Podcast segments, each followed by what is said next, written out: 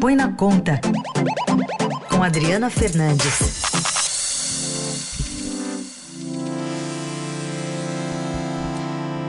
Oi, Adri, bom dia. Bom dia, Carol. Bom dia, Raíssa. Bom dia. Como é que está o avanço das discussões sobre a desoneração da, da folha de pagamentos, hein, Adri?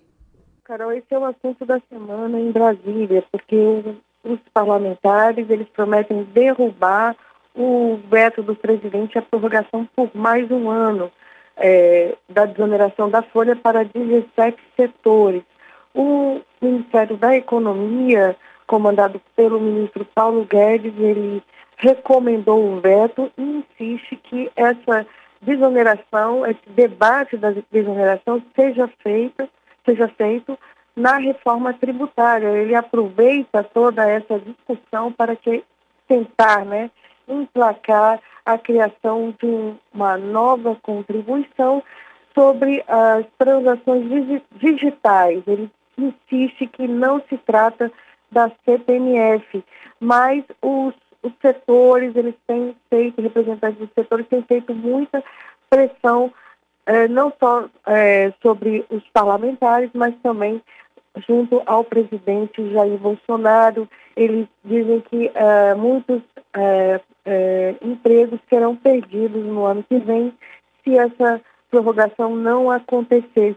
O, a, a equipe econômica tem um parecer técnico que diz que para conceder essa desoneração, mesmo que o Congresso é, derrube o veto, é, será preciso arrumar os recursos. De onde eles virão?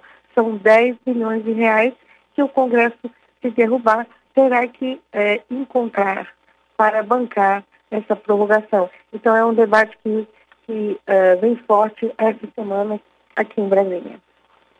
Adri, vamos então pedir para você explicar para o nosso ouvinte hoje como é que funciona a desoneração, que pelo que decidiu o presidente não será prorrogada para o ano que vem, mas que o Congresso pode derrubar. Quer dizer, como é que ela funciona e o que, que pode acontecer se ela efetivamente não ocorrer mais, como quer o presidente?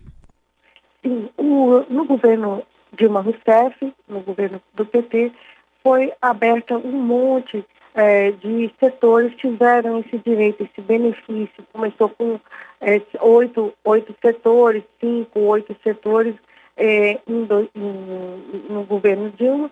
Foi abrindo demais, o custo aumentando. Quando chegou no governo é, Michel Temer, essa desoneração foi sendo reduzida. E, e ficaram apenas 17 setores. As empresas é, que estão fora desse sistema, eles pagam uma alíquota para contribuição previdenciária de 20%. No caso desses setores, a incidência da contribuição com alíquotas diferenciadas é, bem menores é sobre o faturamento. Então, aqueles setores que têm é, muita mão de obra um, intensiva, eles são beneficiados. É o caso por exemplo, desses 17, 17 setores que está a construção, é, a, que está a, a, aquelas empresas de tecnologia, de, de tecnologia de, de, informação, essas de call centers, que, que tem, empregam muitos trabalhadores. Rodri, eu queria ainda falar contigo sobre essa, essa entrevista que você fez com o Perso Arida, né, sobre o Brasil ter virado a párea do investimento internacional. É, tantas questões né, em, em, relação a essa desoneração, mas como, como o investidor está olhando para cá. É, tem, tem, tem muito trabalho a ser feito para convencê-lo do contrário? Com certeza. O Arida é um economista renomado, ele é um dos formuladores do plano real e ele é, se manifestou né, de forma contundente sobre a política ambiental brasileira no próximo dia 14. É, ministros da economia, ex-ministros da Fazenda e do Banco Central vão a, a, divulgar uma carta né, em defesa da, de uma política ambiental é, que seja firme no combate a, ao desmatamento, mas também é, é, haja uma política de retomada econômica com olhar para é, o meio ambiente. Isso é um posicionamento importante. O Pércio Aribe também é, ele, ele respondeu às críticas do ministro da Economia, Paulo Guedes, que em entrevista recente à CNN disse que se o plano real fosse tão extraordinário, o, o PSDB não teria uh, perdido quatro eleições. Arida, uh, nessa, na entrevista ao jornal Estado de São Paulo, disse que uh, ressentimento e inveja têm que ser tratadas no divã. Pércio Arida que não é comunista, né, Adri?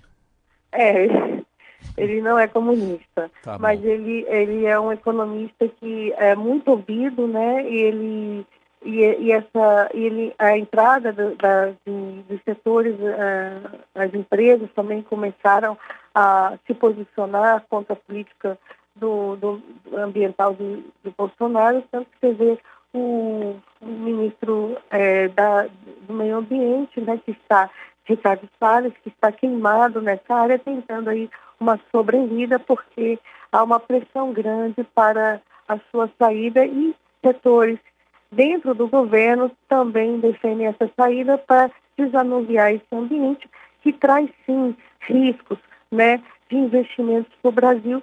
Empresas relataram em reunião com o ministro, com o vice-presidente Mourão, é, que já sofrem é, retaliações por conta da, da, da, política ambiental brasileira, do aumento do desmatamento, e isso acontece, é, por exemplo, na, na soja brasileira que é um dos produtos mais importantes é, da nossa pauta de exportação.